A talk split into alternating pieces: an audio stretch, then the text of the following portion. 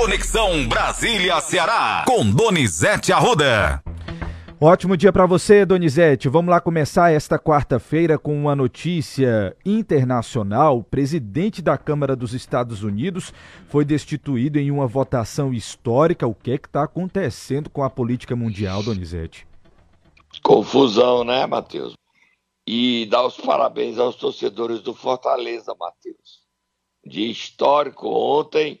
Fortaleza derrotou o Corinthians por 2 a 0 Está na final da Sul-Americana, dia 28. Que festa bonita a torcida cearense. A vitória não dos torcedores do Leão, mas sim do povo cearense, né, Matheus? Sem dúvidas, Donizete. Estive lá presencialmente e a festa foi muito bonita mesmo. Muito bonita. É, e a, o que dá gosto é ver os comentaristas do sul do país falando sobre a derrota do Corinthians. Não é o Fortaleza que ganhou, é o Corinthians que perdeu. Isso sempre me irritou por torcer o Guarani de Sobral. Meu time nunca ganha. Os outros grandes perdiam. Mas o Fortaleza está na final.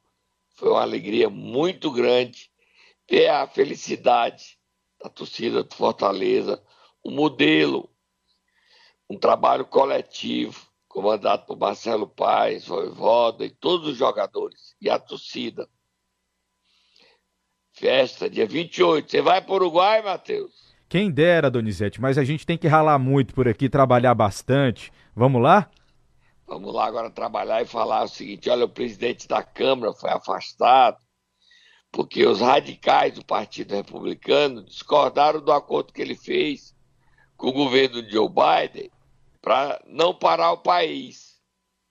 A política está muito doida, né, Matheus? Qual é o nome do presidente foi afastado, Matheus? É Kevin McCarthy, Donizete. Foi afastado ontem. Muito doido.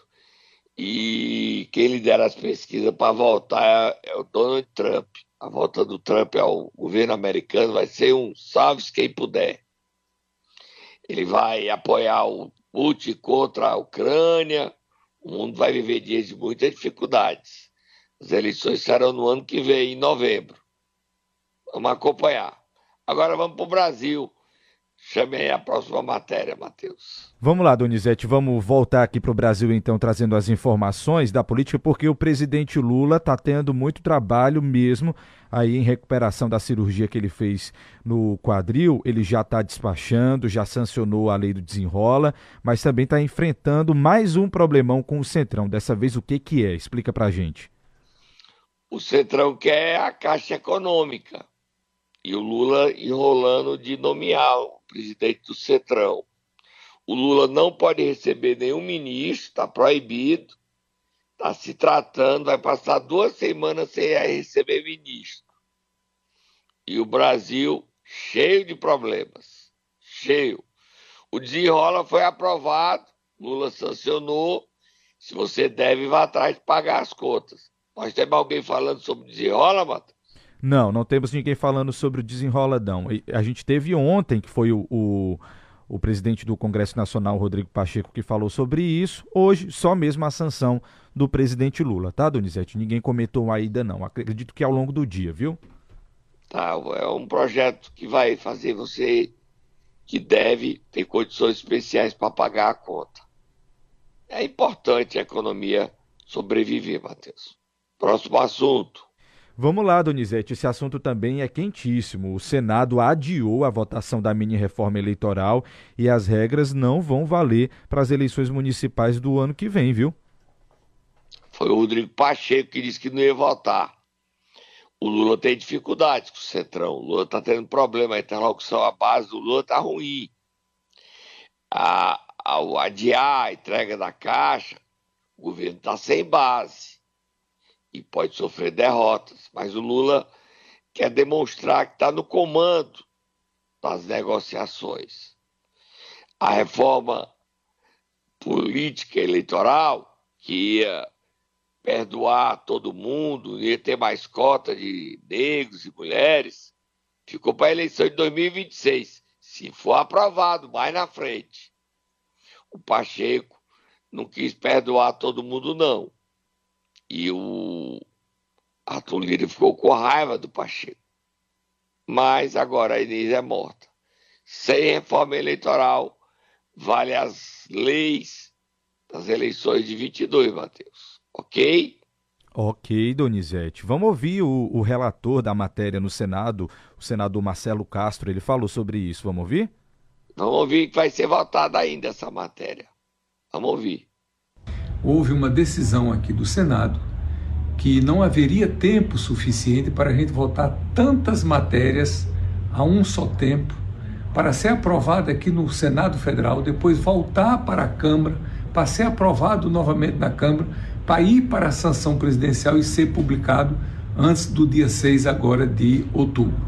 O Senado então optou para fazer uma reforma mais profunda, com mais calma, com maior segurança Tá aí, foi esse o motivo, segundo o senador Marcelo Castro. Não se sabe quando é que vai ser votada, né, a matéria? Exatamente, ainda não tem essa informação, tá, Donizete? Se vai ser votada esse ano, só no ano que vem. O Rodrigo Pacheco está empenhado em acabar com a reeleição. Não sei se o Arthur Lira vai votar na Câmara. No Senado passa, fim da reeleição. Então, quem se for aprovado, é, não vai valer para os prefeitos eleitos do ano que vem, não, tá? Mas será a última eleição Sim. deles. Certo. Já a partir de 26, quem tem direito à reeleição, cumpre o direito à reeleição. Mas a reeleição acaba em 26. É o fim da reeleição para prefeitos e governadores e presidente da República também. Se, o Lula for eleito em 26, será a última reeleição. Em 30, o presidente já terá o um mandato de cinco anos. A ideia é que os prefeitos também tenham esse mesmo tempo, né? cinco anos. Os governadores também, cinco anos. Está mudando o país. Vamos ver se isso vai aprovar. O Senado aprova, não sei a Câmara, Matheus. Próximo assunto. Para a gente concluir, Donizete, nós estamos sempre falando aqui no, na Conexão e também no Momento Nero sobre a situação financeira dos municípios, mas quem também anda enfrentando problemas são alguns estados aqui do nosso país, né? Olha, o governador do Rio de Janeiro, Cláudio Castro, disse que os estados com essa reforma tributária vão ficar inviáveis. Vai haver atraso de salários, fornecedores não vão pagar, e ele pediu para o governo renegociar as dívidas dos estados. É, o Cláudio Castro teve com o Haddad, ministro da Fazenda, que ouviu atentamente, compreendeu as demandas dos estados e ficou de ver o que é que faz. A quebradeira no Brasil é generalizada. Se o Rio de Janeiro está desse jeito, imagina os outros estados, né, Matheus? Tem matéria aí, Matheus? Verdade. Eu tenho, a gente tem um áudio aqui do governador do Rio de Janeiro falando, Cláudio Castro, sobre esse problema. Vamos foi ouvir? Foi corajoso ao admitir isso. Porque a situação não é comum só ao Rio. Há vários estados com as mãos na cabeça. Vamos ouvi-lo. Não há a menor condição da gente pagar os valores corrigidos para o ano que vem. O Rio de Janeiro, por exemplo, sai da casa de 3 bilhões esse ano para quase 8 ano que vem. O que vai acontecer no que vem se a gente não avançar nisso é a quebradeira de novo dos estados que, que, que, já estão em situação difícil. O nosso problema é um problema que vai causar fome no estado, vai causar é, atraso de salário e isso é algo que a gente não pode deixar acontecer. Assumiu, Donizete, o problema é sério. É, a dívida esse ano ele paga 3, ano que vem é 8 bilhões. Ele não tem como pagar. Mais do que dobra, né? Isso, exatamente. E mais do que dobra. Agora, os estados, os governadores precisam conversar. O Lula precisa ficar bom para conversar com os governadores. A necessidade de evitar a quebradeira dos estados. Porque se os estados quebrarem, vai ser o salve quem puder. Vamos tomar um cafezinho, um ligeirinho a gente volta, Matheus. Momento Nero. Vamos lá, Donizete Arruda. Nesta quarta-feira eu quero saber de você quem é que o Tatá vai acordar. Vamos acordar quem, Matheus? Diga aí quem é que eu acordo. Você vai acordar o governador do estado do Ceará, porque hoje você tá corajoso, Donizete. Vai acordar o governador. Boa, ele teve outro em São José dos Campos e tem a notícia boa. Vai, Tata, acorda ele já já e dá notícia boa.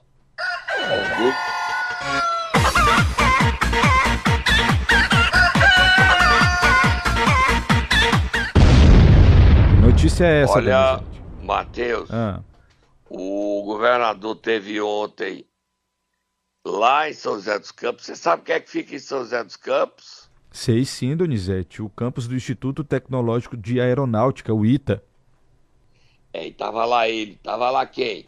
Tava o governador, Eumano de Freitas, tava o ministro Camilo Santana da Educação, tava o ministro da Defesa, José Múcio, tava o comandante da Aeronáutica, Brigadeiro Marcelo Canites Damasceno, e todos reunidos para garantir que o Ceará vai ganhar uma universidade do ITA, uma das melhores universidades do Brasil e do mundo. Como o Ceará é a que mais aprova no ITA, 40%, nós teremos o campus do ITA em Fortaleza, na antiga base aérea. Eu estou orgulhoso, viu, Matheus? Sei se você tá, eu estou. Com certeza, Donizete, é uma ótima notícia para a educação, até porque muitos cearenses, jovens cearenses, né, que pensam aí em cursar no ITA, precisam deixar as suas famílias, sair aqui do Ceará para ir embora para São Paulo, ficar longe, e agora não precisarão mais, né? Boa notícia. Não, e é uma notícia muito boa. Vamos ouvir o que o governador falou. Tem mais gente falando, Camilo, Zé Múcio, da Defesa. Vamos ouvir, Matheus. Agradecer ao Ministério da Defesa, em nome do ministro Múcio, Ministério da Educação, nosso ministro Camilo Santana, a todo o comando da aeronáutica, na pessoa do nosso brigadeiro Damasceno, dizer muito obrigado, porque eh, sem dúvida nenhuma isso é uma grande conquista para o Nordeste, para o Norte brasileiro, de termos uma excelência. Eu aqui hoje, ainda com mais orgulho de ser brasileiro, visitando as instalações de Tuíta e todo o trabalho que aqui vi sendo realizado. E imaginar que isso vai acontecer no Norte e Nordeste brasileiro, sediado em Fortaleza, é motivo de muito orgulho e tenho certeza que o PAS está sendo atividade de apresentação do estudo realizado, demonstra para nós que nós teremos um futuro brilhante para o nosso país, para a nossa região. Vamos ouvir o ministro da Educação, Camilo Santana. Vamos. Eu queria só agradecer a- ao ministro Múcio, em nome de todos que fazem o Ministério da Defesa e o comandante da Aeronáutica, toda a equipe, o reitor, o diretor. Hoje nós estamos aqui no ITA, em São José dos Campos, ao lado do governador, toda a equipe. E hoje foi a entrega do relatório final, que fez todo um estudo de viabilidade da implantação eh, de uma extensão do ITA eh, no Nordeste brasileiro, lá no Ceará. E esse relatório eh, aprova, se orienta a viabilidade desse curso, a implantação do ITA com cursos inovadores, novos cursos serão implementados.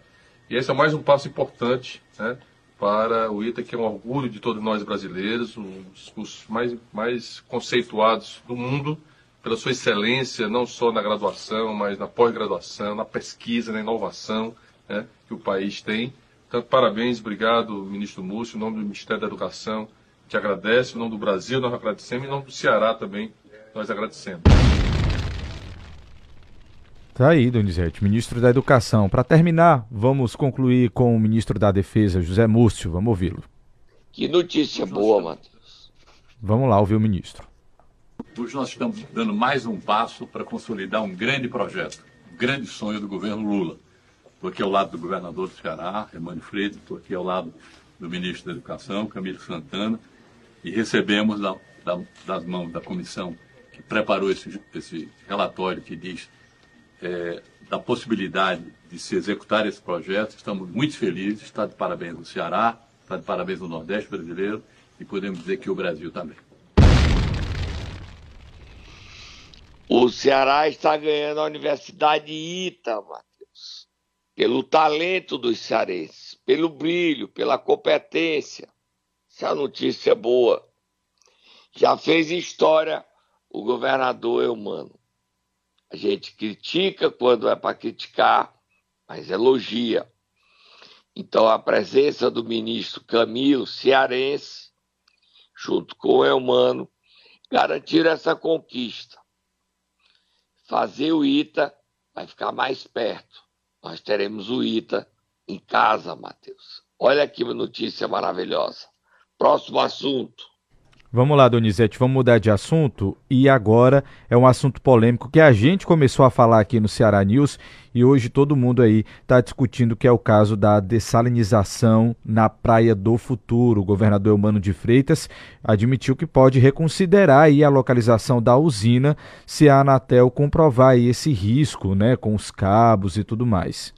As operadoras não querem lá, alegam que pode ter apagão esse assunto tem dominado o noticiário nacional, UOL, G1, as, os grandes veículos de mídia nacionais estão dando grande cobertura sobre isso.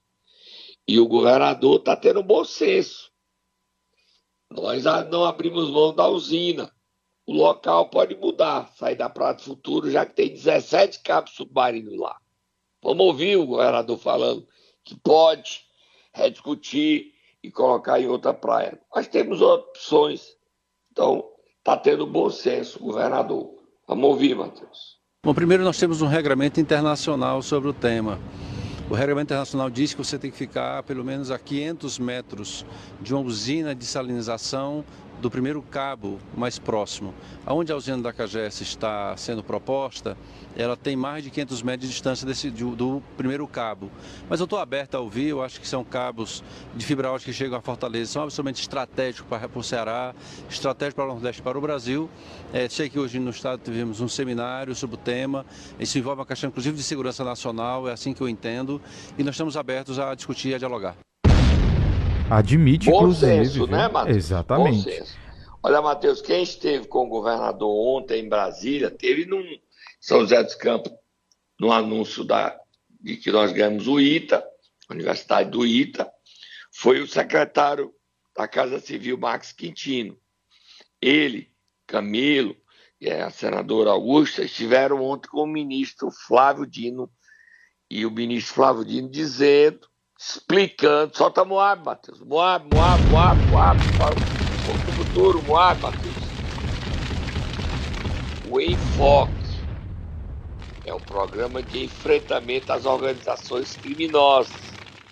O Flávio Dino estava discutindo e debateu com o Elmano, Max Quitino, como serão os investimentos para combater as organizações criminosas que atuam no Ceará, no Nordeste, no Brasil, para afetá-las no bolso. A prioridade será tirar o, condições de continuar financiando o crime.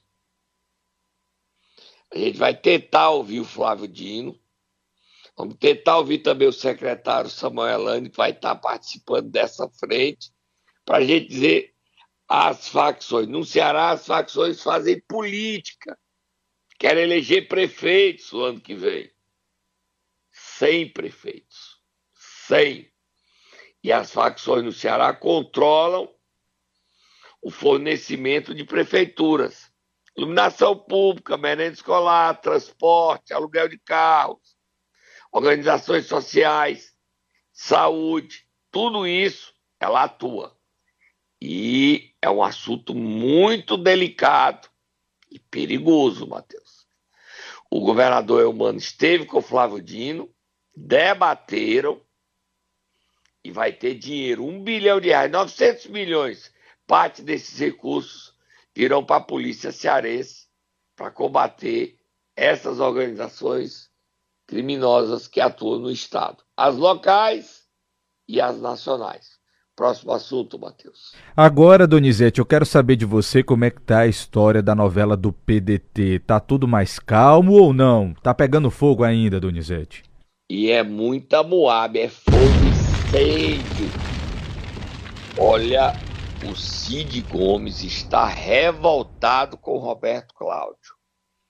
e falando cobras e lagartos do ex-prefeito Roberto Cláudio. Está calado, mas solta Moab. Presidente da Assembleia, mesmo com a ameaça de André Figueiredo, que assumiu novamente a presidência do PDT do Ceará, Evandro Leitão, não vai recuar e vai sair do PDT.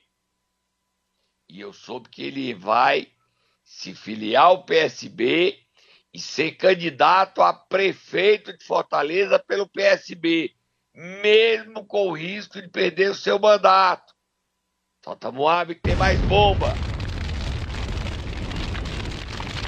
10 dos 13 deputados estaduais do PDT, se não houver um recuo do André e mantiver essa postura que ele tem adotado, 10, é 10 contando com o Evandro Leitão, né? São nove. Então é Romeu Digueri, Osmar Baquite, Sérgio Aguiar, é, Marcos Sobreira, Bruno Pedrosa e companhia.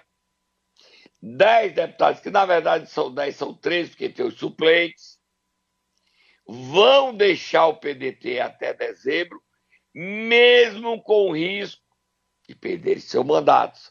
Vão peitar André Figueiredo, vão peitar Carlos Lupe, vão peitar Ciro Gomes e vão dizer: expulse a gente. Eita, que confusão grande, Matheus? Os deputados estaduais do PDT ameaçam deixar o partido até dezembro. Eles querem que André aceite a carta de anuência dada a Evandro Leitão. Só que o André disse que a carta não tem valor, o caso já está na justiça, e se Evandro perder, ele perde o mandato. Se ele perder o mandato, ele fica inelegível. E a história que está dizendo é que o Evandro vai para PSB e não mais o PT. Mas eu acredito ainda que ele possa trabalhar e trabalhe para ir para o PT e disputar com a Luiziane Lins a indicação no PT. No PSB, ele seria apoiado pelo PSB e enfrentaria a Loura. Está animada a confusão dentro do PDT. Cid Gomes não recuou na sua decisão de convocar uma nova reunião do Diretório Estadual para eleger uma nova executiva. Só que essa briga contra o Diretório Nacional, infelizmente para o CID, ele não ganha. Quem tem o partido, manda dentro do partido. Essa é a realidade da política partidária brasileira, Matheus. Próximo assunto. Continuando a falar sobre política, Donizete, mas agora política em Pacajus, como é que está a situação aí, as articulações para a eleição do próximo prefeito no dia 21 de outubro? Rachou, Matheus. Rachou, rachou, rachou, rachou, rachou. O prefeito interino Toga da Guiomar postou, eu postei, você viu a foto, né? Vi sim. Ele tem oito vereadores dos 15. Oito.